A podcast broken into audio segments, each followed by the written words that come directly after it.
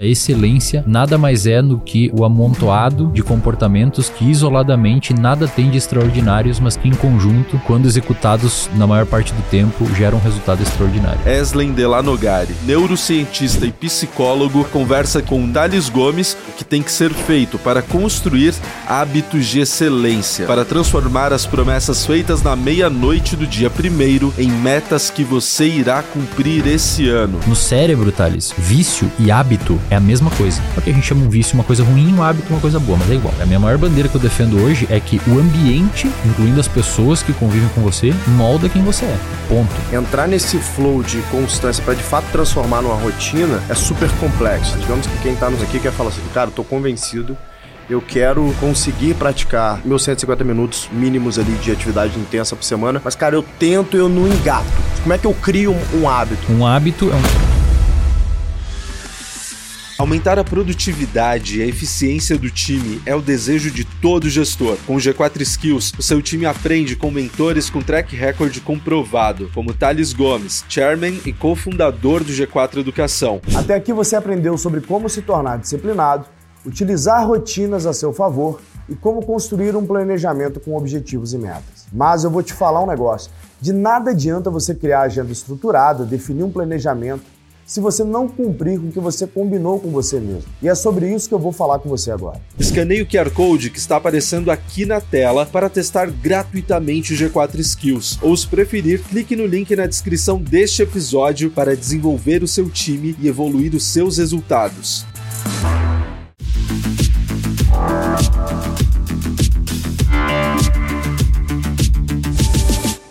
E hoje com um convidado bem especial, um cara que eu sigo o conteúdo dele nas redes sociais, que eu adoro a forma como ele simplifica assuntos complexos. Isso para mim é talvez a maior demonstração de conhecimento profundo, né? A capacidade de simplificar o que é complexo. E ele faz muito bem isso na área da psicologia, da neurociência. E é sobre isso que a gente vai falar hoje com o Esley Delagnori? Delanogari. Delanogari. Esley Eu falei que era difícil. É nome chique, é muito difícil. O povo de Carangola não sabe falar essas coisas, não. Ele vem de Pirapó, no Rio Grande do Sul, que é uma cidade de 2 mil habitantes. Ele me falou que ele era uma série limitada, porque não dá Exatamente. pra nascer mais gente lá. Ganhou, né? ganhou da sua ou não? A minha ganhou demais. A minha cidade é grande, pô. 30 mil habitantes. Ah, não. Pô, isso daí já é demais. É gigante, 30 é mil demais. habitantes. É, ele é formado em psicologia, mestre e doutorando em neurociência e fundador da clínica BeHealth, do Reservatório de Dopamina e do Viver de Psicologia. O Reservatório de Dopamina, que é um edtech que já atingiu mais de 100 mil assinantes. Parabéns, meu camarada. Obrigado. Eu obrigado. sei o quanto que é difícil quebrar essa, esse número de seis dígitos de assinantes. E eu queria começar aqui, Ezen, é, direto ao ponto do que realmente me interessa na conversa com você, que é aprender, de fato, como usar essa bioarmadura que a gente tem aqui ao nosso favor em prol dos nossos objetivos, né?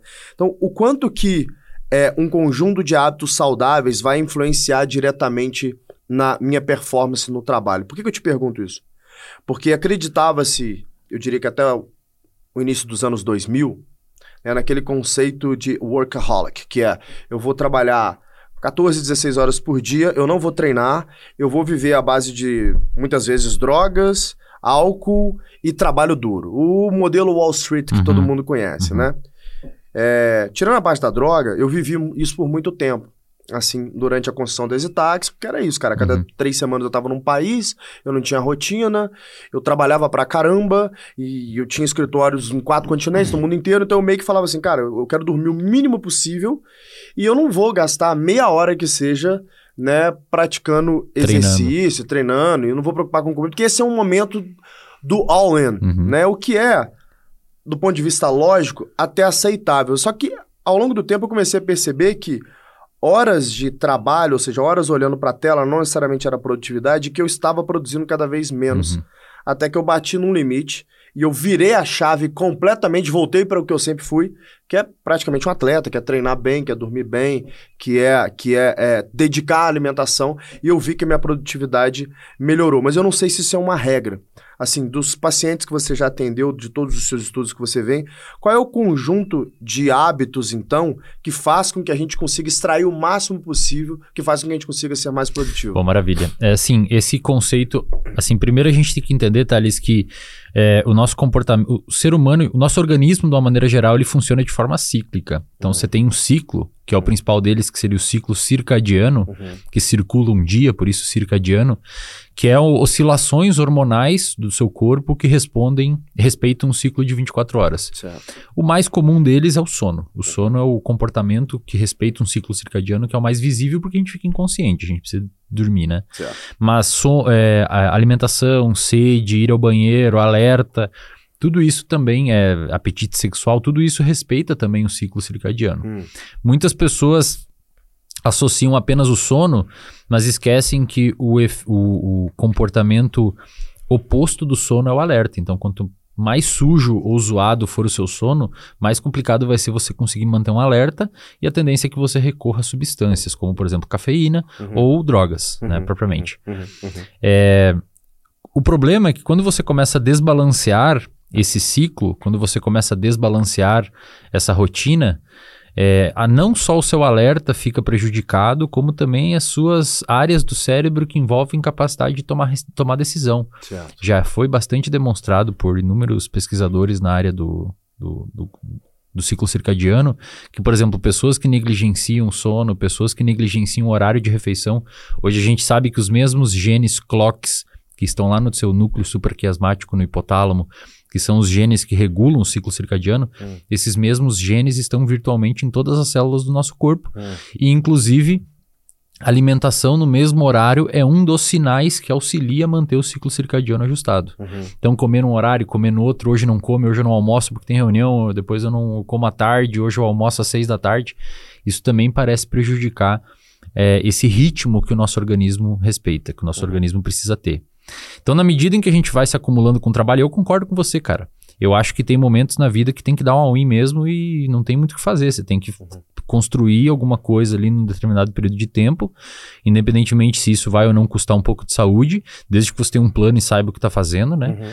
É, só que chega um momento que, pensando a longo prazo, você precisa entender que o sistema vai começar cada vez mais a decair. Se você não tiver um plano B como você tinha, pode dar um problemão, né? Mas você sabe que hoje em dia eu discordo do que eu concordava, assim. Porque se eu fosse voltar atrás, tivesse uma máquina do tempo Uhum. e fosse voltar atrás, eu, eu definitivamente não abriria mão de, cara, manter uma rotina de alimentação minimamente saudável, tipo assim, Você tentaria fazer um meio termo. meio termo, Uhum. e treino eu não abriria mão, cara. Uhum. Beleza, tinha, realmente tinha momentos que era o seguinte, aeroporto, trabalho, trabalho, preciso dormir umas três horinhas, daqui a pouco já tem a próxima reunião. Uhum. Cara, nem que no aeroporto eu fizesse push-ups como Uhum, um maluco, eu uhum. juro que hoje em dia eu faria diferente, tá? Uhum. É, eu, é que assim, hoje talvez você passou por aquilo e sabe o valor que a atividade física teria na tua vida. Exatamente. A parada é que assim, cara, é, um corpo que, que come bem, um corpo que dorme minimamente, um corpo que se exercita, é um corpo mais propenso a tomar melhores decisões. Uhum, É, cara, tem bons estudos publicados, principalmente numa revista chamada Sleep, uhum, por um cara chamado Matt Walker. Ele tem um livro intitulado Por que Nós Dormimos, um livro fantástico. Uhum, que ele mostra lá que pessoas que, por exemplo, dormem mal ou têm um ciclo circadiano desajustado, você coloca essas pessoas para tomar uma decisão que envolve atribuir valor e critério a, dois, a duas possíveis direções, essas pessoas se confundem, cara. Imagina isso dentro de uma empresa, para um cara que, um Com gestor certeza. que toma bastante decisões. uhum, Isso pode acabar gerando uma série de problemas. uhum. Então, concluindo a pergunta que você fez, comportamentos que podem fazer com que a pessoa extraia dela o máximo de performance possível. Ter uma rotina de sono, Uhum, se alimentar minimamente bem, uhum. treinar. E aí, cara, treinar, segundo a Organização Mundial da Saúde, por exemplo, são pelo menos 150 minutos por semana intenso. Uhum. Intenso, né? Ou seja, pelo menos três dias ali intenso de treinos na semana. O que muita gente não consegue alcançar. Exato. Intenso, não moderado, intenso mesmo. É, ter agenda, bicho. Acho que é a coisa que a galera mais negligencia. Deixar a rotina o mais previsível possível. O mais previsível possível. E executar hábitos que isoladamente nada tem de extraordinário, mas que em conjunto vão gerar um, um- resultado extraordinário. Tem um sociólogo chamado Daniel Chambliss, que ele acompanhou atletas olímpicos por muito tempo. Uhum. E ele chegou numa conclusão muito legal. Ele, inclusive, é citado num livro de uma outra pesquisadora, um livro chamado Garra, é, que ele conclui que a excelência. Ele tem uma frase muito maravilhosa que ele diz que a excelência nada mais é do que o amontoado de comportamentos que isoladamente nada tem de extraordinários, mas que em conjunto, quando executados na maior parte do tempo, geram um resultado extraordinário. Faz sentido. E ele até cita assim: se você for ver a vida de um atleta, ou muitas vezes talvez a vida até de um, de um empresário, é, super de boring, né? Se você gravar e passar um time-lapse da vida, você dorme nos primeiros minutos, porque é, um chato. chato pra caramba. É, É. treino, escritório, Isso. casa, descanso, treino, um pouco de lazer, É escritório, casa, treino. São comportamentos normais, só que feitos de uma forma tão constante que geram um resultado absurdo. É que eu acho que é muito difícil você conseguir manter constância em tudo na vida, né? Seja relacionamento, seja no trabalho, seja na tua atividade, essa entrar nesse flow de constância para de fato transformar numa rotina é super complexo, né? Então, sei lá, digamos que quem está nos assistindo aqui quer falar assim, cara, eu tô convencido, eu quero é, conseguir praticar é, puta, minha, meus 150 minutos mínimos ali de atividade intensa por semana, mas, cara, eu tento e eu não engato. Então, o que, que, a, que a neurociência Cara- fala sobre isso? Como é que eu crio um, um hábito? Ó, um hábito é um comportamento automático ou semiautomático. Já tiveram pessoas que tentaram é, quantificar quanto tempo a gente leva para criar um hábito. Uhum. Tem até um número, acho que é 20, 21 dias. É, nego fala disso aí, né? É, mas na verdade o, o artigo científico mais bem embasado que tem é, mostra que um hábito, três, no caso a pesquisadora olhou, beber água, comer uma fruta e fazer exercício. Uhum. Beber mais água, comer uma fruta no dia e fazer exercício. Leva em média 66 dias para se formar. Uhum. Só que tiveram pessoas que formaram com 13 dias e tiveram pessoas que levora- demoraram um ano. Aí analisando o que, que diferenciava uma pessoa que formou rápido um hábito de uma pessoa que demorou muito, a ciência conclui que motivação parece que é o, o, o, o fator crucial para você conseguir criar hábitos na sua vida. Só que aí, Thales, motivação, cara, não é o que a galera acha que é motivação no senso comum, que é ser uma pessoa alegre, que Hum. grita pra cima e acorda dando tchau pro sol. O que, que é essa motivação? Motivação é você ter um motivo para a ação.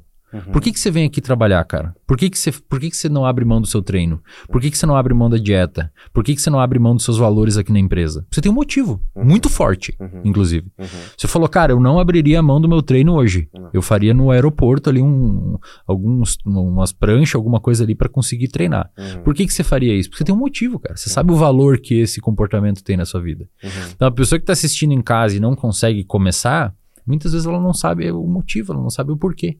Faz E aí, sentido. como é que a gente consegue criar esse motivo? Motivação, motivo para a ação. Uhum. Você consegue criar isso acompanhando principalmente pessoas que. Vocês não tiveram esses dias um monte de post lá no G4 com, a- com pessoas num lifestyle, com estilo de vida? Uhum. Isso aí é extremamente importante para a galera que quer começar a construir hábitos saudáveis, é, acompanhar pessoas que fazem isso. Uhum. Um gestor que quer é, desempenhar bem na sua empresa, viver em meio de gestores. Uhum. Fazer networking, conversar, ver como é que eles fazem, mas o cara acorda como, como é que é as reuniões, o que, que ele faz, como é que ele se veste, qual que é a posição dele frente a isso daqui. E você tentar se enfiar com o máximo de força possível dentro de um ambiente que inclui pessoas que façam aquilo que você quer. Uhum. É muito difícil você ter motivação para treinar se você mora lá na cidade, de, ou empreender se você mora lá na cidade de 30 mil habitantes, que ninguém treina, ninguém empreende, as pessoas só estão, sei lá, no final de semana vão pra praça da cidade beber e ficar de boa. Sim. Você vai sentido. parecer um alien. E aí você desmotiva com o tempo, a não ser que você tenha valores muito fortes. Então você acha que existe esse processo de mime- mimetização de fato do grupo onde eu estou inserido? Com certeza. Eu essa é a minha maior bandeira, cara. A minha maior bandeira que eu defendo hoje é que o ambiente, incluindo as pessoas que convivem com você, molda quem você é.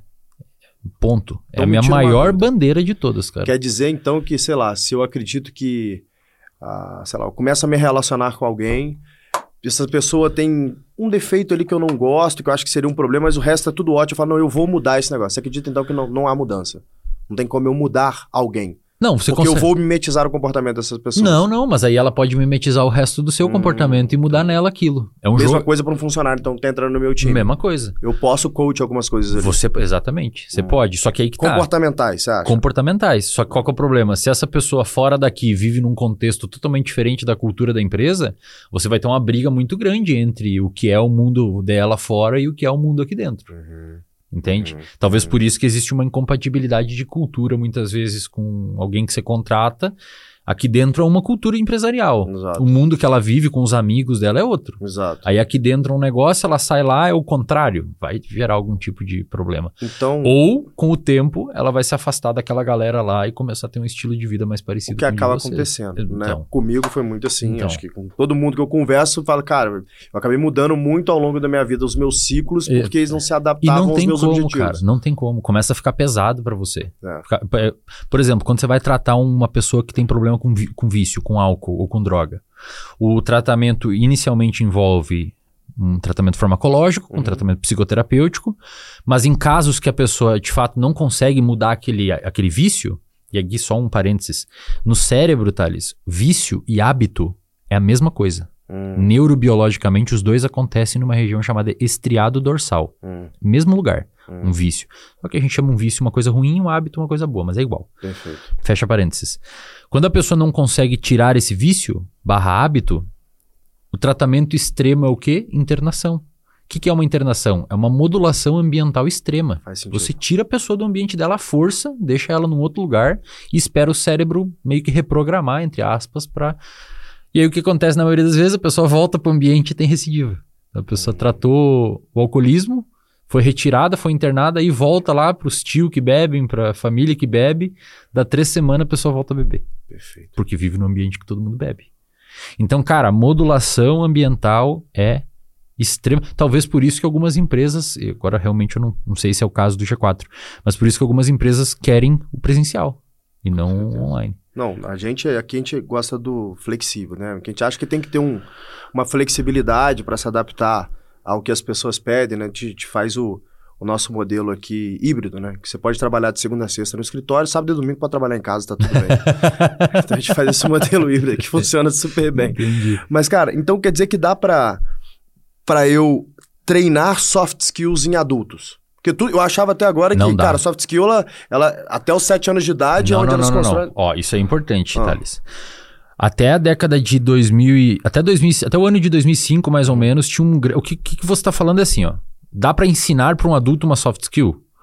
É, o que você tá me, o que você pergunta é isso. O que eu escuto é, Eslen, a gente tem neuroplasticidade na idade adulta? O que, que é neuroplasticidade? É a mudança estrutural do seu cérebro frente a experiências. O nosso cérebro é plá- plástico é um nome ruim, ele é como se fosse elástico. Uhum. Até mais ou menos 20, 22 anos de idade, Hum, ele é muito mais elástico. tá. Então você consegue aprender coisas mais rápido. Uhum. Por exemplo, uma criança de 7 anos, 10 anos vai aprender a falar inglês muito mais fácil que um adulto de 35. Faz Não sentido. tem como. E vai aprender sem sotaque ainda. O adulto vai aprender e vai ter que ter, vai ter sotaque. Faz sentido. Isso também serve para outras habilidades. Quando foram os pesquisadores foram estudar isso principalmente em primatas, é, eles viram que até, até 2005 se achava que adulto não tinha mais neuroplasticidade, ou seja, achavam que passou aquela janela de oportunidade dos 22, 25 anos, o adulto aprendia muito menos e com muito mais dificuldade.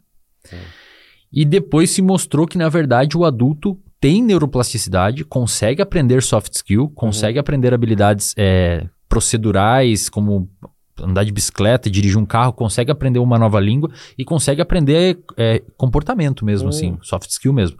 Só que tem um porém, cara. Hum. A neuroplasticidade adulta exige foco. Foco mesmo. Quando você for estudar, quando os pesquisadores foram estudar isso em macaco, pesquisador principalmente na área chamada Merzenick, Hum, ele viu que macacos adultos eles conseguem distinguir dois tons, dois sons, Hum. só que eles só aprendem aquilo e o cérebro deles muda frente àquele aprendizado quando o macaco está focado. E eles viram lá que existe um aumento da acetilcolina, uns neurotransmissores específicos.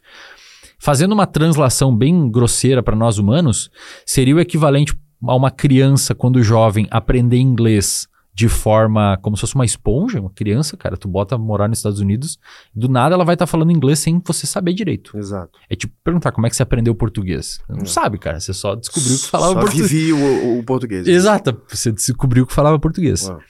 Agora, um adulto, para aprender uma nova língua, precisa foco. Ele precisa sentar, ele precisa falar: ah, essa palavra significa isso, essa significa isso. Nesse contexto, essa é diferente, então eu não uso essa. Tem que exercitar. Então, dá pra fazer, só é bem mais difícil. Bem mais difícil. Então eu Você ensino consegue, mas é mais pra um difícil. adulto. Eu consigo fazer um adulto não criativo Cons- se tornar consegue, criativo. mas é difícil, cara. Vai ser complicado. E precisa, de novo, de toda uma modulação ambiental forte.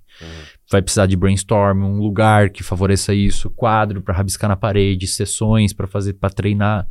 É possível, mas é mais Curioso. difícil. Curioso, porque você, você conhece algum caso de alguma empresa, algum é, instituto que faz esse tipo de Não. treinamento e com sucesso que eu nunca não, vi? Não conheço. Nunca vi. Talvez seja até uma oportunidade de negócio aí, Pois é, porque, porque sinceramente, tipo, uma das coisas que a gente tem aqui para contratação, principalmente de liderança, né, que, é o, que acaba passando por mim isso, é, bom, a gente fala, puta, eu consigo treinar o, o software, mas eu não quero tentar mudar o hardware, Uhum. né, que é meio que Uhum. isso. Fala, cara, se a pessoa tem é, os comportamentos socioambientais que eu preciso aqui dentro, né, os soft skills, essa pessoa ela tem uma capacidade de aprendizagem muito forte, se ela tem sagacidade, se ela é ambiciosa, então tem, são os três principais valores que eu olho aqui para contratação de liderança.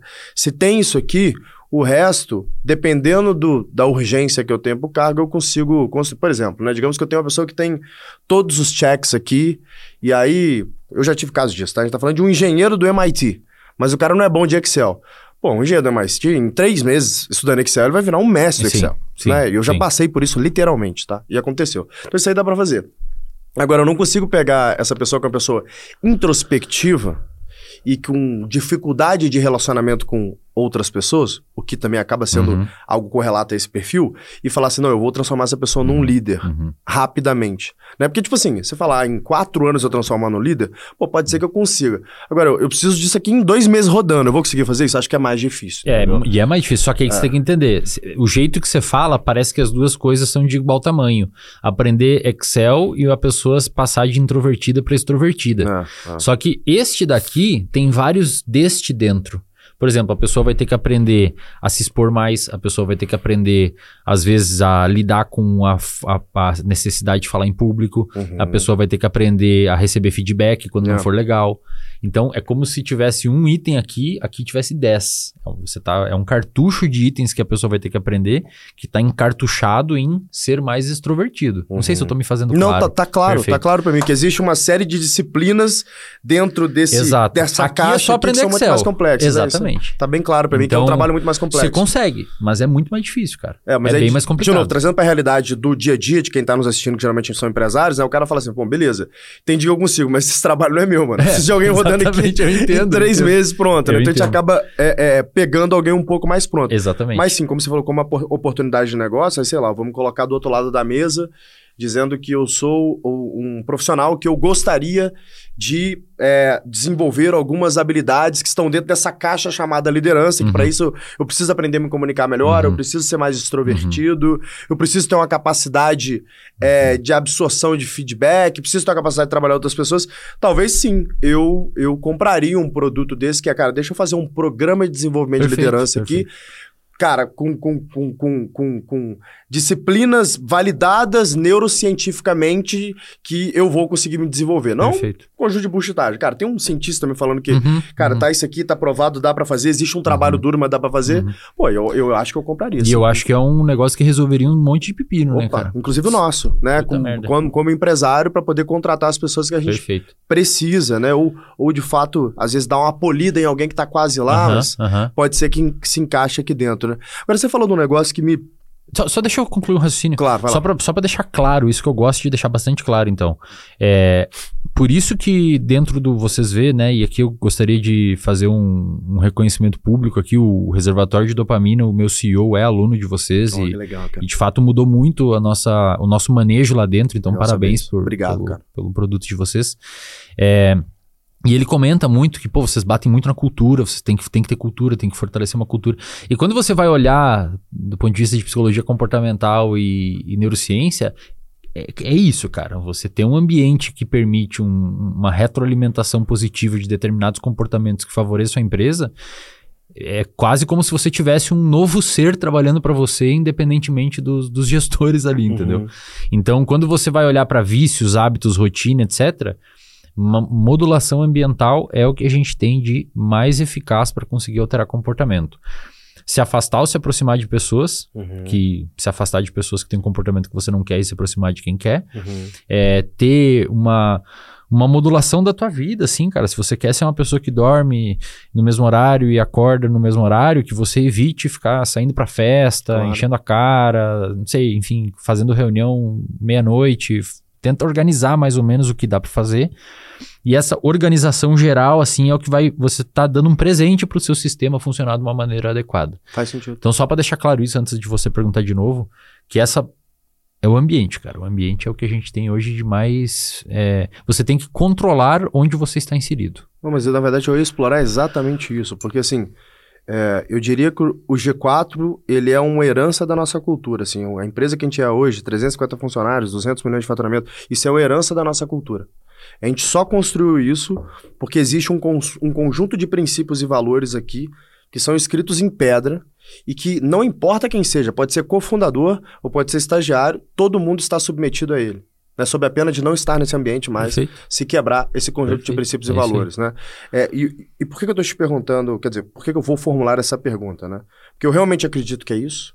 Eu acredito que o valor desse termo cultura, ele foi sendo depreciado ao longo do tempo, principalmente com o surgimento da cultura woke, onde as pessoas começam a relativizar verdades absolutas. Então, ah, não é, é verdade que todo mundo tem que trabalhar no escritório. A pessoa pode ser produtiva em home office. Pode, eu sei que pode. Né? Agora tem uma série de outros benefícios que não são emulados em um home office. Por exemplo, uma pessoa mais júnior ter contato com pessoas mais seniors no seu dia a dia para mimetizar uhum. seu comportamento. Perfeito. Eu não chamo você num call para ficar te mostrando como que eu tomo decisão, uhum. isso não existe. Uhum. Né? Então são coisas como essa que acho que a, a, minha geração, a nossa, né, nós somos da mesma idade uhum. aqui, fazendo meia culpa aqui, a gente quer tomar decisões de curto prazo que vão ser mais prazerosas. Agora eu quero ter acesso à dopamina barata ali, que é, pô, trabalhar de pijama, eu ficar em casa, eu não tenho muito horário para acordar ali, mais ou menos. Só que eu esqueço o custo que tem por tentar acessar essa dopamina uhum. barata aqui, que é essa, pera, esses pequenos prazeres rápidos aqui com hábitos que não são saudáveis, o custo do meu desenvolvimento de carreira. Uhum. Então, a gente viu isso acontecer agora desde a pandemia. Então, imagina, o profissional que entrou na companhia em 2020 e ele está até hoje em home office, ele é um profissional que tem três anos de experiência, já era para ele estar tá deixando de ser júnior e passando para pleno, assim, tá? Mais ou menos. É, ele não tem condição de, de, fazer isso. Por quê? Porque a diferença entre o júnior e o pleno demanda uma série de disciplinas que, se ele não tiver pessoas seniors próximo dele, ajudando ele a, a, a, a evoluir tecnicamente e principalmente comportar, comportalmente, comportavelmente, né? ele não vai conseguir se transformar num profissional sênior, daqui a pouco se transformar num gerente, uhum, daqui a pouco se uhum, transformar uhum. num diretor, porque ele não convive o suficientemente com outras pessoas, ele não vive aquele ambiente de desenvolvimento para saber depois desenvolver Perfeito. outras pessoas. Então, existe sim uma dicotomia gigante entre os profissionais que estão entrando no mercado agora pós-pandemia e que estão né, inseridos em um ambiente que aceita o home office, dos profissionais que foram formados uhum, né, uhum. fora do ambiente de home ah, office. Na, na, psicologia comportamental, a gente chama isso de repertório comportamental. Uhum. É o conjunto de ferramentas que você tem para lidar com determinadas situações e contextos na vida. Uhum. Por exemplo, muitas pessoas que ficam no, no home office, e aliás, cara, eu tenho uma opinião sobre o home office que é o seguinte: é, eu atendia muito na época da pandemia, na clínica. Uhum. É, como você viu aí, o RD desenvolveu, depois a gente pode falar um pouquinho, mas uhum. desenvolveu muito rápido. Antes uhum. eu atendia na clínica bastante. E uma das grandes demandas que a gente tinha eram pessoas que não estavam conseguindo ser produtivas. Imagina. Por quê? Lembra do ciclo circadiano que eu falei? Sim. Existem coisas que setam. O ciclo circadiano é como se fosse um relógio, cara. Uhum. Ele respeita um período de 24 horas. Se você colocar aí, tem pesquisadores que fizeram isso, colocaram pessoas dentro de uma caverna sem televisão, sem acesso a relógio, sem celular, por 30 dias, sem luz solar. Uhum. A pessoa ela continua dormindo tal horário e acordando, dormindo num ciclo de 24 horas, então ela dorme às 7, 6, 7 horas, uhum. só que ela saiu da caverna dormindo 4 da tarde acordando de madrugada. Uhum. O ciclo continua de 24 horas, mas ele se arrasta durante o dia, né? Uhum. E aí a gente sabe hoje, Thales, que um dos principais um dos principais, eles chamam de Zeitgeber, mas é um, uma tradução, é um termo alemão, mas seria um, como se fosse um arrastador. Uhum. Um dos principais relojoeiros do relógio do nosso cérebro é luz natural. Certo. Não precisa ser luz solar, luz natural. Alimentação. É, é nível de alerta. Quando você se isola do mundo e fica no teu home office, muitas vezes você perde alguns sinais como tá todo mundo indo almoçar, eu claro. vou também. Tá todo mundo agora mais alerta trabalhando, também estão na onda, tá todo mundo mais agitado. Contato também. com luz natural. Contato né? com luz natural, sair ali, ver com pessoas, conviver com contato social. E, e você também perde alguns indicadores de produtividade que o nosso cérebro está sempre fazendo, fazendo associação. Então você trabalha de, de moletom, trabalha de, de havaianas, É. trabalha às vezes deitado na cama. Cara, quando a gente vai tratar, por exemplo, insônia, pessoas que têm problema de sono, a gente tem um protocolo padrão ouro validado pela ciência chamado de higiene do sono. Hum. Não vem ao caso o que, que é, mas um dos itens desse protocolo é cama só para atividade sexual e dormir. Perfeito. Não se fica na cama fazendo outra coisa. Mexendo cara. celular, Não existe não isso dorme trabalhando, nunca. não Ah. tem como, cara. Como é que você vai ficar trabalhando o dia inteiro na cama? A hora que tu for dormir, o teu, teu cérebro vai pensar, mas eu fiquei o dia todo aqui, É. como é que eu vou dormir Ele aqui? não vira a chave. Ele não vira a chave. É verdade. Então o home office muitas vezes para quem é, talvez quem tem esse nível de instrução consiga fazer render.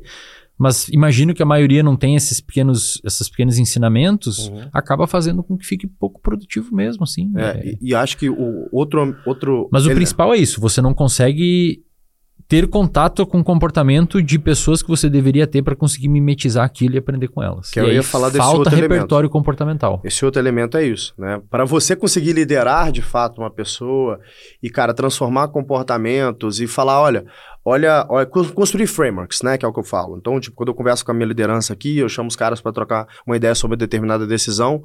Como é que é o meu modelo, né? Meu modelo é, eu falo assim, olha, é, eu vi que você estava querendo fazer A, eu acho que tem que fazer B, vou te explicar por quê. Aí eu explico o que, que eu tô pensando. Uhum. Quando eu tô fazendo isso, eu tô te dando um modelo mental para você replicar. Uhum, uhum. Fala assim, olha, essa decisão, na minha visão, é melhor por causa disso, disso, disso, daquilo. Como é que eu cheguei nessa conclusão? Assim, assim, assim, assado. Faz sentido? Uhum. Pô, faz sentido, não tinha pensado nisso aqui. Então eu tô te dando um modelo mental. Cara, eu vou né? te dar um exemplo. Eu fiz mestrado na Federal de Santa Catarina e um mestrado né, presencial, foi Uhum. antes da pandemia, tinha que ir pro laboratório todo dia tratar meus animais, eu trabalhei com camundongo. Uhum. É, eu dava dieta hipercalórica, fazia ali alguns testes no comportamento e na- no metabolismo deles. Hum. E aí, sempre quando a gente precisava fazer. Cara, laboratório é sempre double check. Por exemplo, teve um laboratório que uma vez foi tratar o animal, era 3mg por quilo de cafeína, a pessoa deu 3 gramas porque fez uma regra de 3 errado. Nossa senhora. Matou o animalzinho. É né? óbvio. Então, sempre double check, porque tem reagente lá que é caro, É a gente já não tem muito dinheiro, então é sempre double check. E eu sempre ia fazer meu double check com o meu orientador. Uhum. Então eu fazia meus cálculos ali. Imagina, tu tem que tratar o animal com 4 miligramas por quilo de uma droga, o animal tem 20 gramas. Quanto que tu vai dar? É uns cálculozinhos que tu tem Sim. que fazer e tomar cuidado para não errar. Quando eu ia dar o double check com o meu orientador, eu sentava no lado dele, na sala dele, lembro até hoje, sentava no lado dele. Ele pegava uma. O orientador é um cara muito inteligente. Ele pegava uma folha A4 e ele fazia a lógica dele. Uhum. E ele fazia o mesmo cálculo por outra via. E eu comecei a aprender a fazer daquele jeito, porque era mais útil. É isso. Se ele me mandasse no e-mail, tá certo? Eu nunca ia ver como ele fez aquilo lá. É. Então a aprendizagem de estar ali, cara, pra mim Faz muita mais diferença, cara. O contato todos, cara. humano, na minha visão, faz muita diferença na hora dessa troca. foi o mais importante pra mim, cara. E, e, e aí, cara, acho que assim, quando você coloca assim, um ambiente também, é que, eu- que eu fico vendo assim, o G4, a gente criou essa cultura de ser uma empresa agressiva, ambiciosa, que quer transformar, e tem esse ambiente. E as pessoas que entram aqui, eu vejo isso no rosto da galera, velho. Tipo assim, o pessoal começa a mudar até a feição na medida que ela começa a emular os comportamentos da média que tem no G4. Você entra na nossa área de vendas, uma galera agressivaça, assim, faca na caveira, trabalhadora dura mesmo. Então, quem não, não se, se adapta a esse negócio, rapidinho é expurgado pela própria organização. Aí tem um comportamento que é super inte- interessante, né? O nosso, nossa reta final de vendas aqui, nosso último dia de vendas, é um dia, pô, bem importante. E as companhias, geralmente, elas acabam vendendo 50% do que elas têm da meta na reta final, né? Tipo, na, Uhum. na última semana. Tem companhia que vende 30% da meta do mês no último dia, Uhum. pra você ter ideia. Isso é super comum Uhum. em companhias drivadas a vendas, né? É, o comportamento da galera, assim, começa a se transformar ao longo do mês. Então, no início do mês, o pessoal começa mais easygoing, mais chill. Aí passa ali pra segunda semana, o pessoal já, pô, tá, Já dá uma movimentada. já tá movimentado. Terceira semana, o negócio já tá agitado. Então, se você não me tirar o calendário, sei lá, me, acordei de um coma. Você sabe qual semana que é. Me mostrar pelo vídeo, eu sei qual semana Mas que é igual tá, se eu pegar agora você e largar no meio de uma cidade dos Estados Unidos, você vai saber mais ou menos que dia da semana é essa. Faz sentido. É, o cérebro ele é muito bom em fazer essas associações. Pelo é uma jeito, máquina né? de fazer associação. E, então, eu posso afirmar que sim, colocar uma pessoa nesse ambiente deveria transformar o comportamento dela e fazer com que ela seja uma pessoa mais agressiva do ponto de vista de trabalho. se assim, for uma pessoa que tem esse, esse goal, se for uma pessoa pro- propensa a isso. E principalmente, cara, principalmente, Hum. se for uma pessoa que está disposta a fazer as modificações e as renúncias que necessitam para aquilo, é o esperado que aconteça. Uhum. Agora, tem pessoas que não vai dar certo, cara. E tudo bem, a gente né, não tá aqui para dizer que tem que ser com todo mundo. Uhum. Tem pessoas que, cara, sei lá, tá prezando pela qualidade de vida, quer, não quer agora desse jeito, quer ficar de uma outra forma, construiu valores com- dos pais, da família e Uhum. talvez até de uma cultura de uma empresa que já estava Uhum. tão enraizada que fez com que ela perpetuasse aquele tipo de visão de mundo, Uhum. vai gerar uma incompatibilidade entre os dois contextos. E ela não vai se adaptar. Talvez essa incompatibilidade resulte numa pequena ansiedade em ter que vir trabalhar, Uhum. num, num- numa baixa entrega, num, não com atraso para reunião, e eventualmente. Aí, E, e esse é um negócio que aparece constantemente nos RHs, né? Tipo assim, o pessoal reclama ultimamente, assim, eu diria que nos últimos três anos eu ouvi muito isso. Pô, fulano de tal tá ansioso, teve crise de ansiedade, foi parar no hospital tal. De, de onde que nasce essa epidemia de crise de ansiedade, cara? Cara, assim, é muito difícil responder essa pergunta, Thales, porque envolveria uma série de considerações aqui para eu não ser cancelado. Justo. Mas o que, que a gente tem hoje, velho? De fato, as, as incidências, ou seja, o número de pessoas com novos transtornos mentais estão aumentando, está aumentando.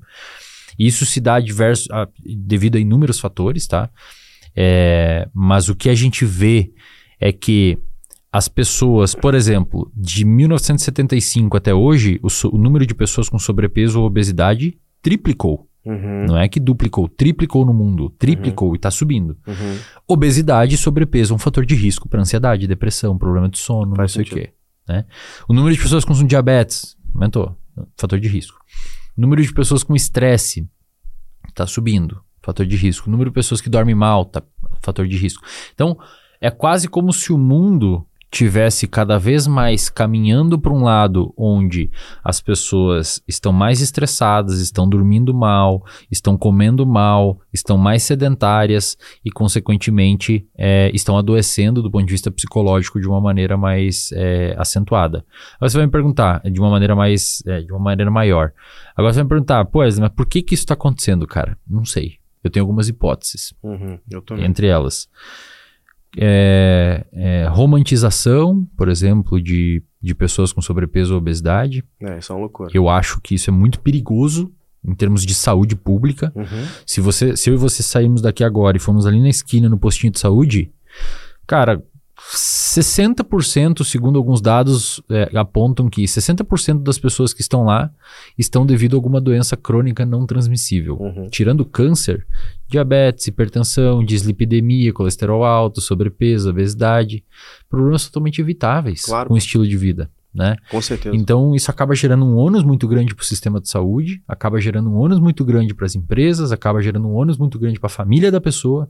Meu pai é diabético tipo 2, Uhum. morou no interior muito tempo, não tinha informação, não sabia nada, que não podia comer, tomar coca, um litro de Coca-Cola todo dia, não sabia. Né? Tinha que trabalhar para educar nós. Recentemente tivemos que amputar metade do pé dele. Nossa. Isso gera um ônus, cara. Minha mãe tem certeza. que ficar perto, eu tenho que cuidar ali, mandar uma grana, ajudar, entende? Claro, É, então é muito perigoso essa romantização, né? concordo. É, outros pontos. Quando você vai falar de tratamento, por exemplo, de transtorno de ansiedade, transtorno de fobia, estresse, envolve necessariamente, cara, uma modificação em alguns parâmetros na vida da pessoa. Algumas pessoas mais, de forma mais agressiva quando o contexto permite Uhum. outras de uma forma mais leve, mas em todas elas, bicho, vai ter que mudar alguma coisa. Por exemplo, você tem, você tem ataque de pânico porque você é líder de uma área e tem que falar em público. Cara, o tratamento padrão ouro pra isso é exposição. Uhum. A gente vai ter que te expor, cara. Então você vai ter que falar com o caixa do mercado, você vai ter que falar com o porteiro, vai ter que começar a criar um repertório.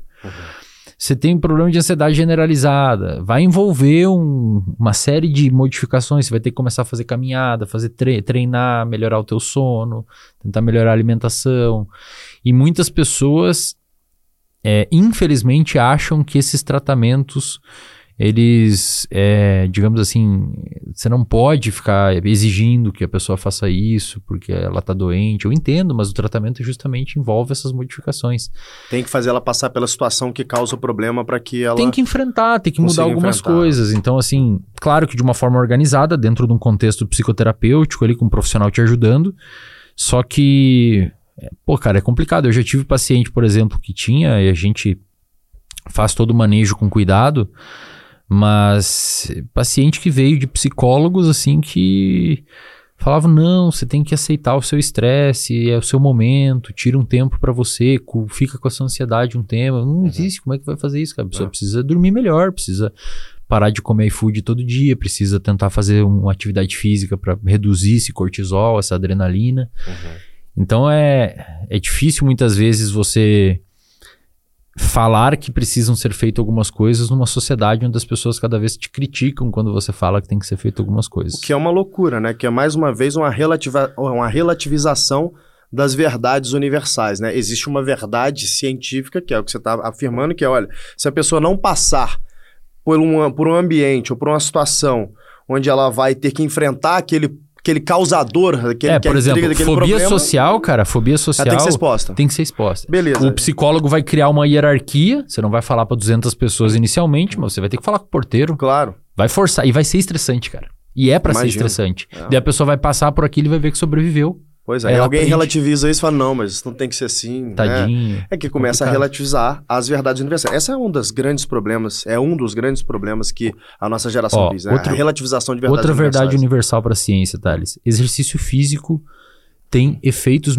efeitos gigantescos, não só do ponto de vista metabólico, como também do ponto de vista psicológico. Uhum. Ponto final. Pode uhum. botar um ponto e não tem mais. É tão simples aqui. quanto isso. Né? É isso, cara. Exercício ah. físico é, é, um aliado gigantesco para o tratamento de diversos problemas. Perfeito. Tem que fazer. É, tá. Aqui na companhia a gente tem um programa de saúde integrada, né? A gente coloca isso para as pessoas.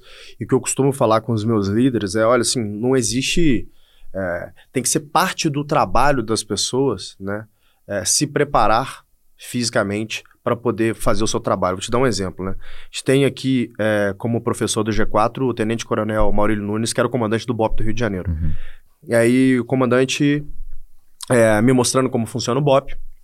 Bom, o pessoal chega aqui, treina, mas é um treino duríssimo no início da manhã. Tipo, uma espécie de um, de um funcional com crossfit que eles fazem ali. Treino duríssimo. O cara toma o banho, bota a farda e vai pro trabalho, meu amigo. A gente sabe o que é o trabalho dos caras, né? Uhum. Subir morro, trocar tiro uhum. e tal. Cara, eu depois de um treino daquele, eu preciso de uma hora, uhum. duas pra dar uma... A alma voltar pro corpo. a alma voltar pro corpo, depois ver o que eu vou fazer. Os caras treinam duro e vão. Uhum. Falei, como é que é isso? Ele falou, e se o cara não quiser treinar? Eu falei, não tem que querer, isso é parte do trabalho dele. Então, parte do trabalho dele é cumprir as missões, parte do trabalho dele é treinar. Perfeito. Tá dentro do job description. Perfeito. Né? Eu trago isso pra nossa realidade e eu vejo que é, nós acreditamos que o nosso trabalho, então, como gestor, como dono da companhia, é trazer as melhores pessoas para trabalhar aqui dentro. Beleza, essa é parte do nosso trabalho. A outra parte do meu trabalho é desenvolver essas pessoas. Uhum. E para desenvolver, eu preciso exigir que essas pessoas se desenvolvam. Uhum. Por exemplo, muitas pessoas contratam, muitas empresas contratam nosso software G4 Skills. Fala, pô, tô com uma dificuldade aqui, o pessoal não está usando. Fala, pô, mas o bônus dele é composto por ele estar ali usando também? Ah, não, tem que fazer, cara. É parte do job description você se desenvolver. Todas todos os grupos de alta performance do mundo, seja militar, esporte, sejam empresas, elas têm essas características, né? Que é uma alta concentração de talentos e todos, todos esses grupos treinam duríssimo. Uhum. Eles fazem, faz parte do, do job uhum. description desse povo treinar. Uhum. Então, por que, que a gente acha que no ambiente empresarial é diferente, né? Uhum. Que eu preciso só contratar essas pessoas e deixar lá. Não, uhum. elas têm que treinar, elas têm que se adaptar à realidade, até uhum. porque as coisas mudam muito rápido, né? Uhum. Até um ano atrás, o, o, o, o, o, grande padrão do momento era se discutir Web3, né? Então, puta, NFT, como que isso vai impactar ah, nos é, negócios? Era isso. Agora mudou, né? Nem lembro o que, que é isso, é. agora a gente fala de quê? AI. Né? Uhum. ChatGPT, Bing, todo mundo fala de AI. Cara, ano passado, quando a, a grande parada era o Web3 NFT, a gente veio fez um grupo de estudo, criamos um produto com isso, aprendemos, sei lá. Agora que é AI, criamos um software com isso, fizemos um grupo de estudo, aprendemos. Uhum faz parte do nosso trabalho ter essa plasticidade intelectual interna, que é como cultura Perfeito. da companhia, e aprender o que é novo para poder aplicar nos negócios. Perfeito. A gente tem que fazer a mesma coisa Perfeito. no ambiente empresarial. Exatamente. Faz parte do job description uhum. a pessoa se preparar, ela ter um CPF forte para ela conseguir construir um CNPJ e, cara, forte. O, né? Hoje, quando, quando você vai, vai ver assim, no, até tem uma aula lá no reservatório de dopamina, onde eu, eu falo sobre isso. Quando você vai estudar o que que faz com que um sujeito seja feliz na vida. Hum. E aí, na- nos estudos científicos, eles não usam o termo felicidade, porque é um termo difícil de conceituar e Uhum. o cienti- cientista gosta de explicar exatamente o que está fazendo. Uhum. É, eles usam o termo bem-estar subjetivo. Certo. Tá. Então, vou usar felicidade, mas o correto é bem-estar subjetivo. Uhum. É quando eles vão analisar o que, que faz com que uma pessoa na vida dela tenha uma felicidade alta, um bem-estar subjetivo alto, Hum. eles encontram um conjunto de duas coisas. Hum.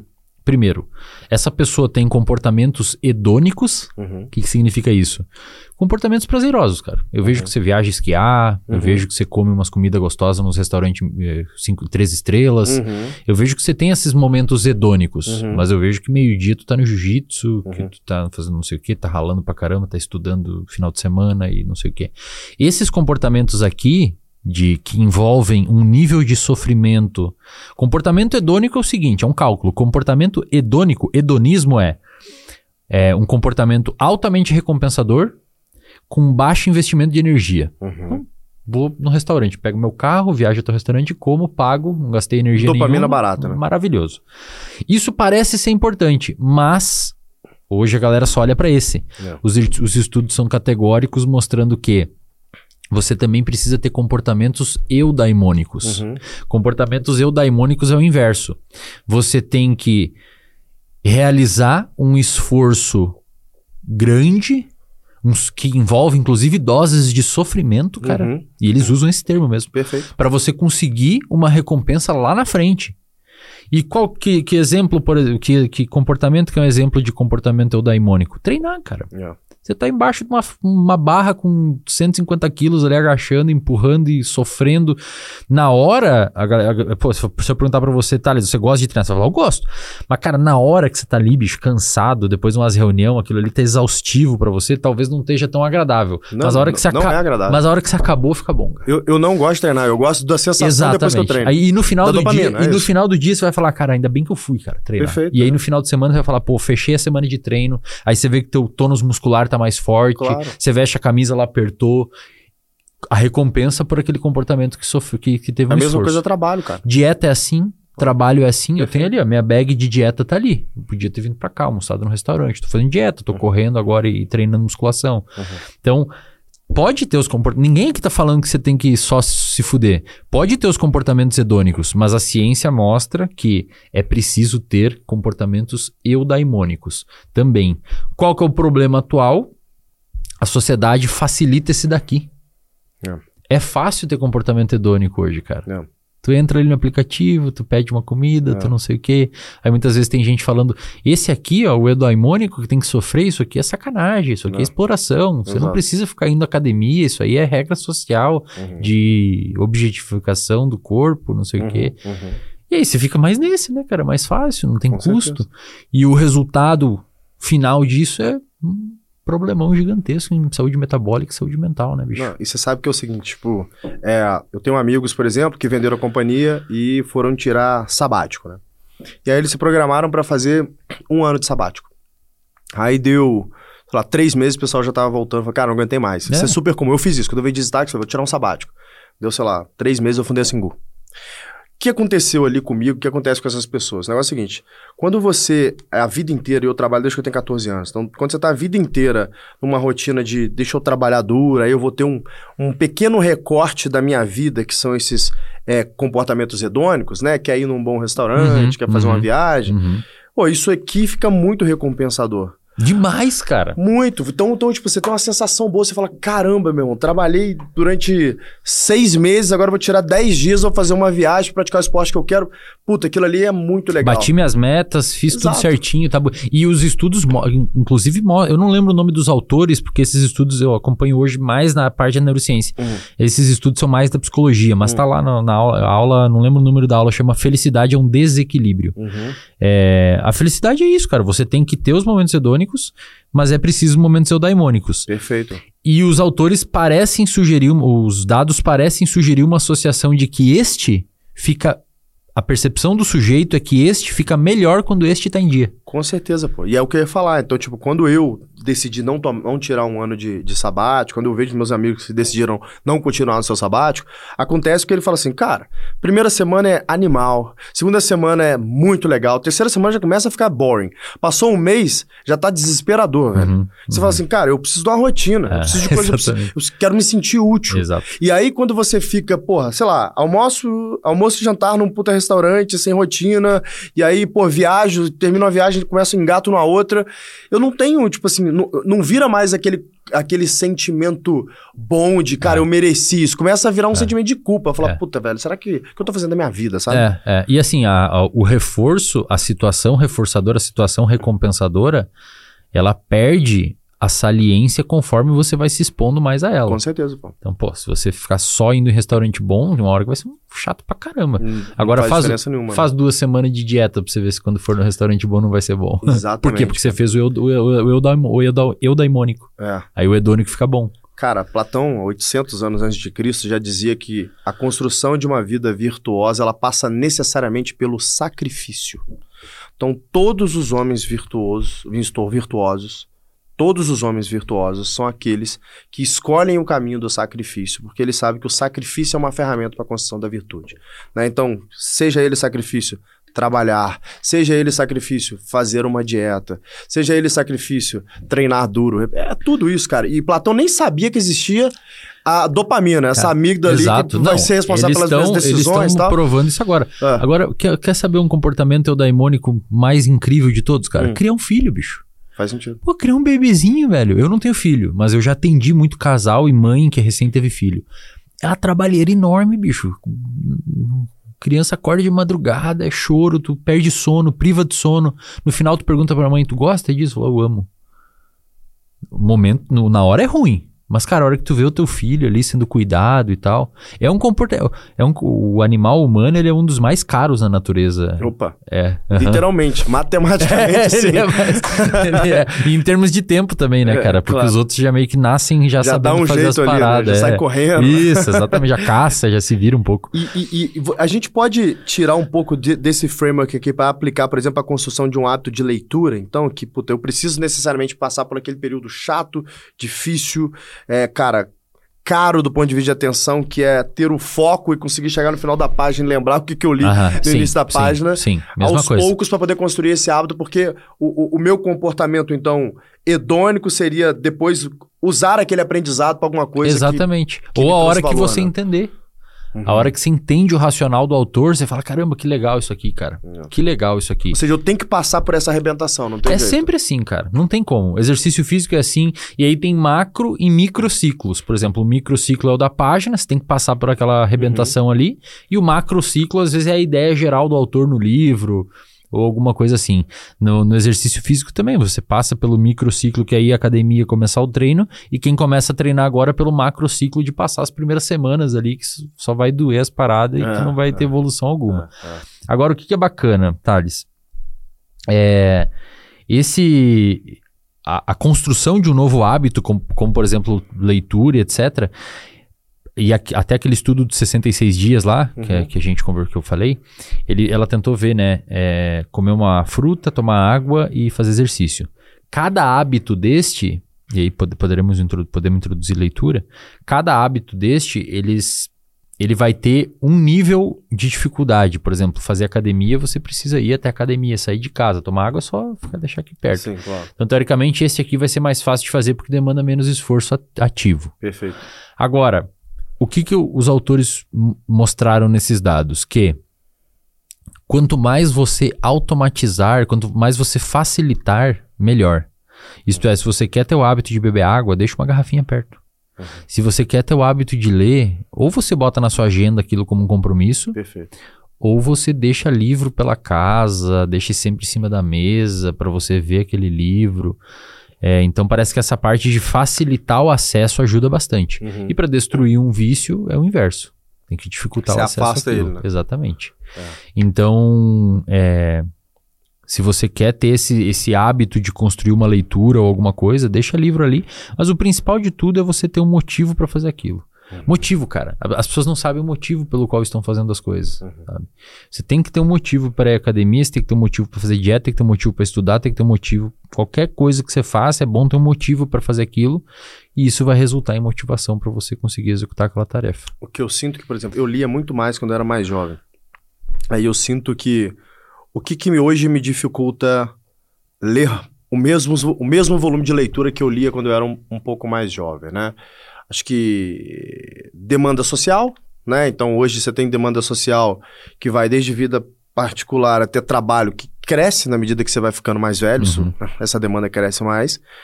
Mas eu acho que tem um, um competidor que é quase que desleal, velho, que é isso aqui, ó.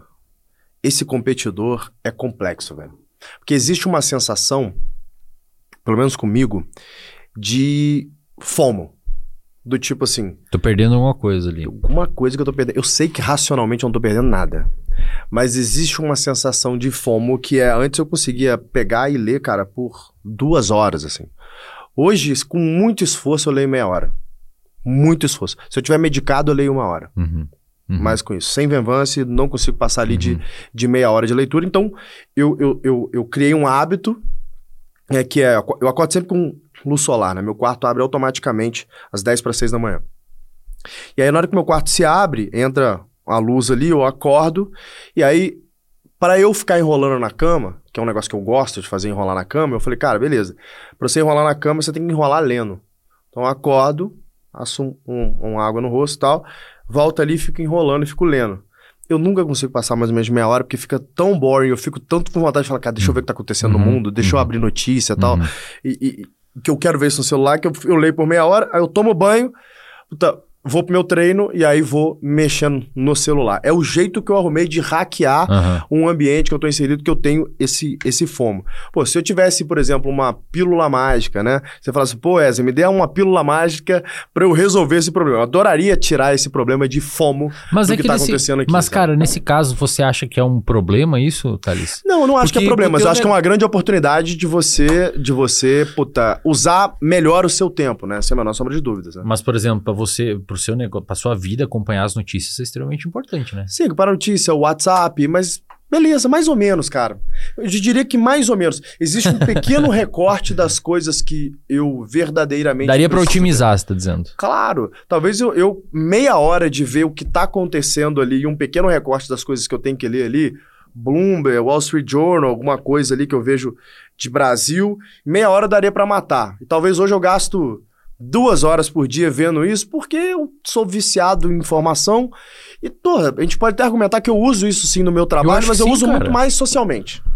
Porque assim, você pra você ser uma pessoa interessante, você tem que ter informação, você Uhum. concorda comigo? Uhum. Né? Você tem que ter E informação. você imagino que tenha convivência com pessoas que têm também bastante informação. Tem bastante né? informação. Então você quer trocar. sentar na mesa, você quer ter, você quer estar no mesmo, Uhum. no mesmo padrão de discussão, então tem algumas coisas que você tem que ver. então você tem um motivo pra fazer essas paradas. Eu tenho, mas não necessariamente isso é o melhor uso do tempo. Eu vou te dar um exemplo de um cara que eu admiro muito que usa melhor o tempo dele. O Fábio Gurgel, que é o meu mestre lá da, da, da, da Aliança e é, o- e é o- é um dos fundadores da Aliança, tá? O dono da Aliança. Fábio Gurgel é um baita do empresário, ele tem mais de 300 academias em 20 e tantos países pelo mundo. Também quatro vezes campeão mundial. O cara é, é um exemplo de homem virtuoso. Ele tem uns 3, 4 anos que ele falou assim: Eu desliguei a televisão e eu nunca mais liguei a televisão pra ver uma série. Não é, não é que ele não vê televisão, Globo, que é mole, eu também não vejo. Agora, a gente vê Netflix, a gente vê Uhum, HBO, a gente vê uhum, séries, né? uhum. Ele não vê nada, Uhum. nada. Ele falou assim, cara, eu percebi que ler notícia, ver notícia, ver jornal, cara, os caras estão me manipulando a maioria das vezes ali a informação. É, não tenho interesse em ver esse jornal, esse recorte da verdade Uhum, que eles querem me uhum. mostrar. Sério, isso não, adianta, não acrescenta absolutamente nada na minha vida. Eu vou fazer o seguinte: o tempo que eu uso vendo isso, eu vou ler livro. Cara, ele lê, tipo assim, um livro complexo por semana. É, Isso aí é bastante É bizarro coisa, o que o cara faz. coisa, eu sei porque eu convivo com ele, eu vejo isso. A mudança do Fábio que eu conheci, eu conheço o Fábio há sete anos. A mudança do Fábio que eu conheci quando ele virou essa chave, cara, ele virou tipo assim. Sabe aquele mestre clássico de artes marciais de filme? Uhum, Ele virou esse cara real. uhum. Super sábio, um cara que ele Sabe vai te... sobre várias coisas. Ele é meu advisor, pô. Eu pergunto coisa pra ele, tipo assim, da empresa, eu falo, cara, tô com esse nível de conflito aqui entre diretores, não sei o que, que eu faço. O cara vai buscar, meu irmão, Dostoiévski como referência pra poder me dar um conselho Esse e vai falar que de lê é vivência. foda, né, meu? É muito Quem foda. lê muito é minha namorada, velho. Ela lê nesse naipe aí. Um Não é foda se conviver com uma é pessoa assim? médica, radiologista e lê literatura clássica e literatura de uma maneira geral. E é incrível, cara. Tu conversa com a pessoa, é bizarro, assim. Eu Parece gostaria que, de ser assim. Parece que tá falando com uma biblioteca. Exato, eu gostaria de dizer assim. Só que isso exige que você é, tire alguns. Não sei se eu posso chamar de vício você ver uma série, mas, mas tire alguns comportamentos Uhum. da sua vida que acabam concorrendo com esse tempo. Então, eu acho que mais, o claim é, é mais desse lado, tipo assim, pô, eu poderia gastar menos tempo com notícia, Não, eu com Instagram, agora, com WhatsApp pra poder investir melhor. Mas, ó, sabe? beleza, tu tem essa FOMO, né? É. Ok. A FOMO é você tá com medo de estar perdendo alguma coisa. Uhum. Imagino que quando você tem esse fluxo de pensamento acontecendo na tua cabeça, a sua ansiedade sobe. É. E aí você tem um comportamento de Desligar olhar aquilo foco ali. e olha aquilo ali. Exatamente. E aí você olha aquilo ali a sua ansiedade desce. Exato. É exatamente isso, cara. É quase. E aí eu vou tomar muito cuidado com o que eu vou falar aqui, mas é quase como se fosse um comportamento parecido com toque. O que, que é uma pessoa que tem toque? Deixei o fogão ligado. Ansiedade sub pensamento. Uhum. Pensamento obsessivo. Uhum. Deixei o fogão ligado, vai pegar fogo na casa, deixei o fogão ligado, ansiedade sobe. Ela tem um comportamento compulsivo. Uhum. Ela vai lá, olha o fogão. Fogão desligado. Ah, essa ansiedade desce. Entendi. Depois começa de novo. Você tá lá lendo. O que, que tá acontecendo no mundo? Preciso dar uma olhada nos jornais. É. A ansiedade começa a subir. É. Você tem o comportamento de olhar, a ansiedade cai. Perfeito. Beleza. Como que a gente trataria isso, teoricamente falando? Tratamento de exposição com prevenção de resposta. Como é que a gente trata um paciente com toque de sujeira, por exemplo? Hum. Paciente, eu já tive paciente, cara, que é, lim- tinha que limpar a mesa com álcool, empresário. Hum. Aliás, isso seria um tópico, talvez, até para um outro podcast um dia. Empresário é impressionante, velho. Empresários de alto calibre, assim, eu já atendi muito empresário de alto calibre. É, meu, uma inundação de traços de toque, impulsividade. Só que os caras conseguem fazer isso. é, TDAH, já atendi gente do mercado financeiro com TDAH e hiperfoco em número. E aí faz o cara conseguir ter umas leituras absurdas que ninguém consegue. Com certeza. É, seria um negócio legal conversar sobre o quanto existe diagnóstico em transtorno psiquiátrico dentro de pessoas de, alto, de alta Imagino. performance. A déficit de atenção, inclusive, é bem correlacionado com empreendedores seriais, porque o fato de você ter um déficit de atenção, isso leva você a ter uma capacidade de julgar risco, é, é, de aceitar risco, muito superior a de um Pode ser ser, humano normal, pode né? ser, a gente ser. tem, tem dificuldade de, de assimilar risco, né? De Pode assimilar perigo. Então a gente aceita situações mais perigosas do que a É, no meu caso, o né? paciente tinha TDAH e ele, tinha ele só conseguia ficar calmo quando estava lidando com o número. Que Uma-. Dá pra Exato. O- mas se imagina esse cara trabalhando em outro lugar. Esse é, um inferno Não, a vida é dele. inferno. O Michael Phelps, por exemplo, tem TDAH, né? E ele falou que a água acalmava ele. Aí que aconteceu? Então, voltando ali, como é que a gente trata um paciente com toque de limpeza? Tinha paciente, empresário, que precisava chegar na, na, na mesa dele. Inicialmente a secretária fazia, depois ele já não confiava. Hum. Precisava limpar 20 vezes com álcool a mesa antes de trabalhar. 20 Que vezes. loucura. Aí ele ficava calmo. Então, como é que a gente trata esse paciente? Ó, a partir dessa semana você vai limpar 15 vezes. Hum. Na semana que vem, 10. E vai chegar um dia que você vai ter que trabalhar sem limpar a mesa. Hum. E você vai ter que. Qual que é a, a, a ansiedade dele vai subir, ele quer ter o comportamento de limpar, e aí na hora que ele que- quer ter esse comportamento, ele racionaliza e fala: não, não posso, tenho que trabalhar aqui. A gente tenta prevenir a resposta. Uhum. No seu caso, teria que fazer isso, cara. Não. Você tá ali lendo. Vontade de pegar um celular, tá chato, não sei o que, você tem que pensar, não, mas. Você tem que experienciar a situação e ver que o mundo não acabou. É, e nunca acaba. Nunca acaba. Mas é isso, racionalmente a gente sabe. Só que a gente fala assim, ah, não vai matar também, É, né? E, e esse é o tá, problema então. do- do- dos hábitos ruins. É. É porque geralmente você sempre acha que não é tão grande É, o problema. Mas vai assim, demandar né? esforço, cara. Se É. você quer mudar isso, vai É. demandar isso. Você vai ter que vencer o muro ali. Vai ter que É. empurrar o muro pra frente um pouquinho. É, eu, eu admiro muito os caras que conseguem fazer isso, cara. O Fábio Gurgel, pra mim, é um exemplo. O cara realmente ele vive como um ninja, mano. O cara Tipo assim, criou o mundo dele, né? criou o mundo isso é dele. muito louco, Cara. cara. cara, eu estou cagando pra notícias, eu estou... Cara, eu sou meio assim, velho. É mesmo? Aham. Você consegue Eu, ficar... eu tenho viver- pessoas que às vezes me perguntam uns bagulho. Ah, você viu que aconteceu isso? Eu falei, cara, não fazia ideia, velho. Eu vivo na minha. Eu acho Hoje em dia eu legal, entro na cara. rede social, eu posto as coisas, respondo minhas caixinhas e saio, já não fico olhando mais. Consumo YouTube, majoritariamente canais gringos, de algumas Gosto universidades. É, lá na gringa é muito comum professores filmar as suas aulas É. em Stanford, É. Harvard e disponibilizam, velho, gratuito. É, É. uma maravilha. Tu tem É. os caras fudidos lá na tua casa de graça. Dando aula ali, Porra, né? tá louco. Sem eu ter que estar lá Tá sentado, louco, né? cara. É. Eu assisto tudo aquilo. O cara, pra estar lá, tem que pagar algumas milhares de dólares pra assistir a aula. Eu tô assistindo aqui do meu sofá. E é incrível como que o YouTube se transformou numa máquina de conhecimento aprofundado, né? Muito. Eu Se tenho você um souber hábito- usar, cara. É, eu tenho um hábito, é assim, eu, eu gosto de aprender coisa nova. Então eu falo assim, porra, todo ano eu vou pegar alguma coisa que é muito desafiante e nova e vou aprender. Aí eu pego pra poder aprender aquele negócio ali. E aí eu tenho um hábito que é o seguinte, quando eu vou aprender alguma atividade nova, seja, sei lá, um esporte, eu tenho uma regra de 100 horas, que é o seguinte, cara, eu vou assistir 100 horas de conteúdo Legal. disso aqui. Legal. Eu meio que me organizo da seguinte forma. Primeira coisa, eu gosto de fazer coisas de alto risco, né? Então, a primeira coisa que eu quero ver é vídeos de acidentes com aquela atividade. Como que a pessoa morre? Só pra eu entender. Tipo, você vai começar a fazer es- esqui, sei jet lá, ski. kitesurfing. Aí eu quero saber, cara, como que a galera sofre acidente e morre aqui? Deixa eu ver os vídeos de acidente. Porque- aí eu já sei o que evitar. Se você me falar o que eu não posso fazer, o que eu posso fazer eu vou descobrindo ao longo do tempo. Entendi. Deixa eu set my boundaries aqui, sabe? Então eu meio que faço isso. Então, como que morre? Eu lembro direitinho de eu aprendendo mergulho, né? Muitos anos atrás, quando eu, quando eu fui fazer o PAD. Cara, como que nego morre? Aí, como nego morre? Entendi. Agora deixa eu ver, cara, best practices, né? Então, cara, quais que são as boas práticas? Deixa eu assistir o que eu vou assistir lá quando eu começar as minhas aulas, aqui pra eu já ir, pô, anotando, entendendo qual é o negócio.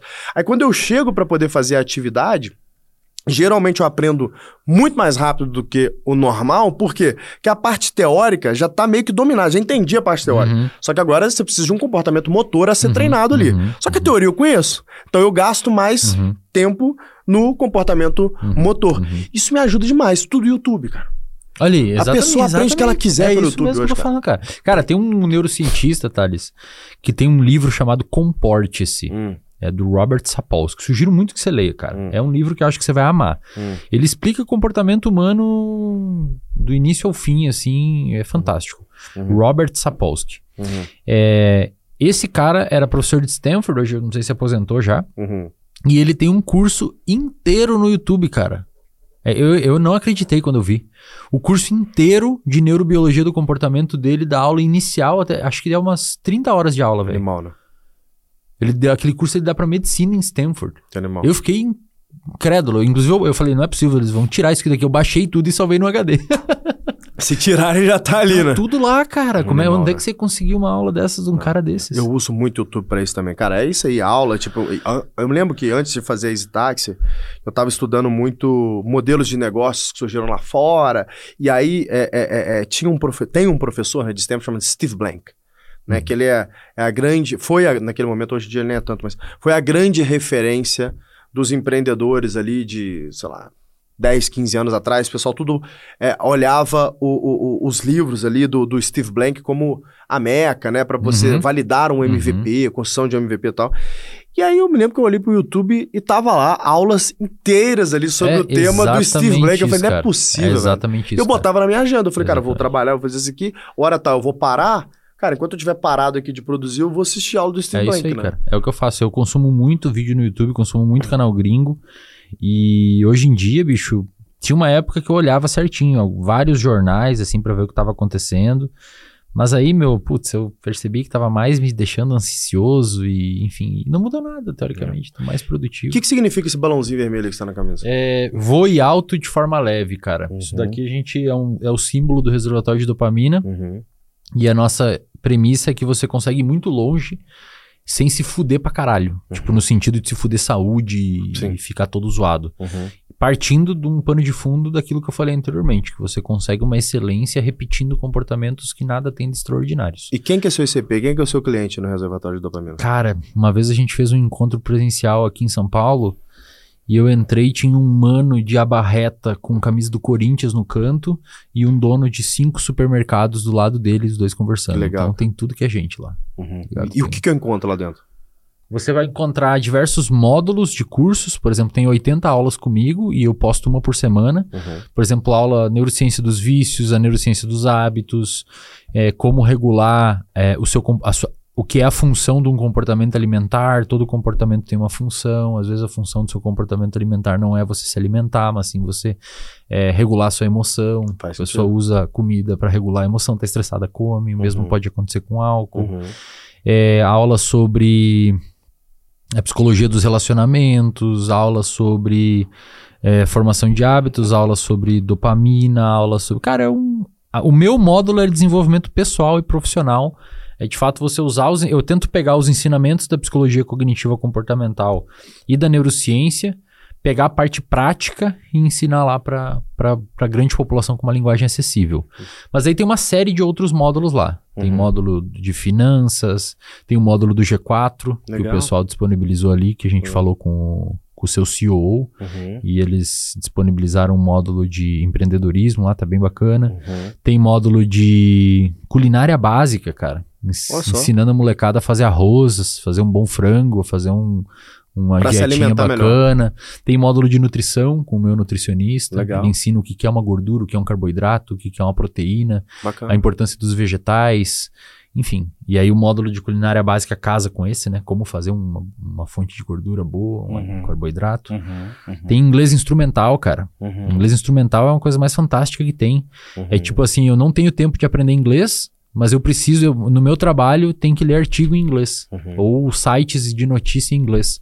O inglês instrumental é você usar o inglês como um instrumento Uhum. para aprender rápido aquilo. Uhum.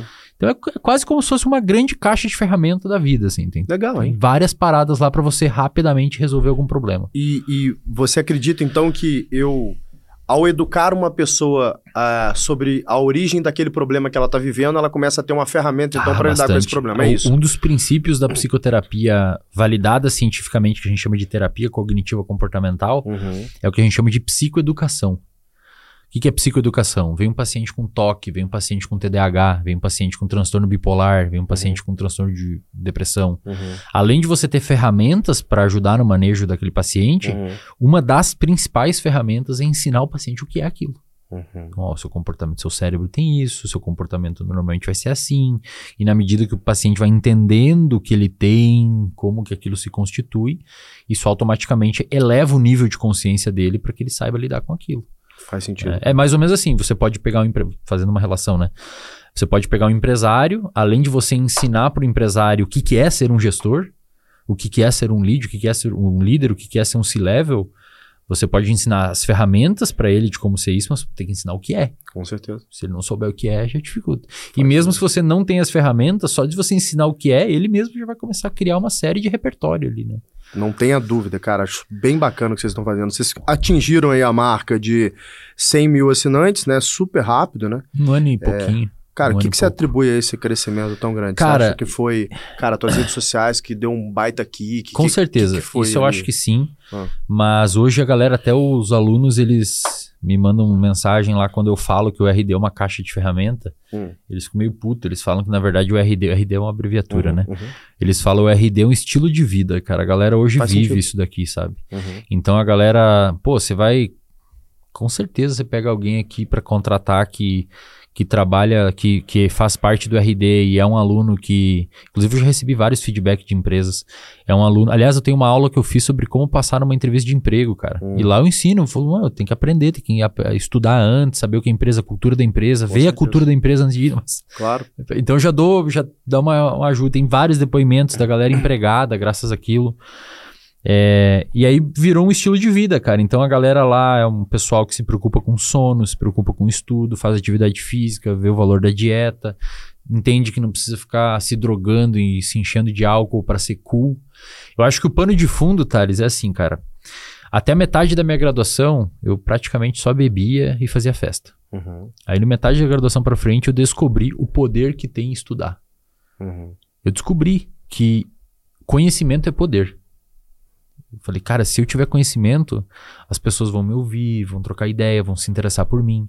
E desde aqui, daquele momento, o estudo começou a ter uma função na minha vida. A função de conseguir é, alcançar as- os objetivos que eu quero. Uhum. É, e hoje eu prego a ideia de que a gente, o RD está invertendo a lógica. É, antes, normalmente as pessoas faziam bullying com o nerd. Uhum. No RD hoje a gente tá falando, não, o nerd pode ser um cara foda. O Opa. nerd pode ser foda. O nerd shapeado, treina, faz dieta, leva as marmitas, lê livro. E é esse cara, é essa mina que a galera vai pagar pau. Claro, E pô. não o cara que fica só bebendo e fumando e tomando vodka de noite. A gente quer inverter a relação. Então o RD acho que abriu espaço e deu lugar para um grupo de pessoas que já queria esse lugar. Perfeito. Pô, eu sou nerd, eu gosto de ficar em casa, não quero ficar saindo toda hora pra festa, cara. Perfeito. Eu quero ficar de boa lendo meu livro com a minha gata aqui, ficando tranquilo. Só que isso a sociedade me pune por isso. Ah, porque eu sou gay, porque eu sou não sei o quê. Pô, eu só quero treinar, ficar quieto aqui. Não É. quero ficar fumando pendrive, os bagulhinhos lá pra. Entende? E acho que o RD deu espaço e essa galera viu ali É essa que sabe o que acontece? A gente. Você é de 8. Eu sou de 94, cara. 94, eu tenho 27 anos. Puta, pra mim você tinha 30 e muitos. 27, Que cara. bom, não sei se é bom. Quer dizer que você é é. muito maduro. eu sou 87, tá? A, a minha geração, é, a gente cresceu como. O que é cool? É ser rock and roll. Aham, aham. Então, os nossos ídolos, né? Inclusive, muitos deles se suicidaram, né? Não dá pra chamar Aham. esses caras de virtuosos. Aham. Então, nossos ídolos eram pessoas que se drogavam, que, cara, bebiam, que viviam uma vida extremamente promíscua, é, que era o, o que é ser rock and roll. Mas aí vamos colocar em contexto, né? Ser rock and roll em uma época onde o, o, o- o comportamento padrão, o establishment, era, cara, super restritivo, era, eu diria que sufocante Uhum. pro jovem. Aí o rock and roll vem como uma resposta desse jovem de, olha, eu quero viver um negócio diferente disso aqui. Se é bom ou ruim, eu não vou entrar nisso aí, porque senão vai mais uma hora de podcast. Mas aí, eu, eu não eu quero viver o, o outro lado, eu não quero viver as suas regras. Exatamente. E aí o rock and roll ele entra como sendo o, o contracultura. Exatamente. Que é mesmo o movimento punk que aconteceu na Inglaterra, mesma coisa. Eu quero ser a contracultura desse negócio. Só que hoje, ser a contracultura é ser isso aí. É Exatamente. ser alguém que treina, que escolhe não viver uma vida Exatamente. libertina, que escolhe trabalhar, que escolhe ser Cuidar moral. das finanças, É, exato. Então, vo- você ser o que anteriormente era considerado ser repressivo, Exatamente. hoje é ser Exatamente. contra a cultura, né? Porque o mais fácil é você ser uma pessoa que não treina, que bebe É. pra caramba, que vive na libertinagem. Isso é mole, porque não exige nenhum tipo de esforço, Uhum. nenhum tipo de sacrifício. Uhum. Você ser a antítese disso, que é a Exatamente. vida que a gente gosta de levar, Exatamente. Ela sim exige muito sacrifício, né? Exato. Existe, exige muita renúncia. Cara, brigadão pelo papo aí, foi um prazer ter essa aula contigo hoje. Eu adoro teu conteúdo é, na internet. Desde que me mostraram você, eu comecei a assistir, eu falei, puta, faz muito sentido, porque eu falei isso no início, né? Pra mim é verdade. Eu admiro muito aqueles que conseguem falar de forma simples algo que é extremamente complexo, Uhum. né? Demonstra profundo conhecimento e você é um exemplo disso Pô, aí. obrigado. Acabo, acabo adquirindo alguns hábitos novos, eu diria, é, alguns comportamentos novos, pra ser mais exato no termo, por causa de coisas que você fala na Legal, internet. legal. Que legal, cara. Obrigado, obrigado pelo convite. Foi um prazer, fui muito bem recebido aqui pelo pessoal. E mais pra frente a gente marca mais um aí pra trocar uma Vamos que ideia. vamos. Tamo junto, até a próxima. Gostou desse conteúdo? Então siga o G4 Podcasts aqui no Spotify e ative o sininho. Assim, sempre que sair um novo episódio, você será avisado. Até mais.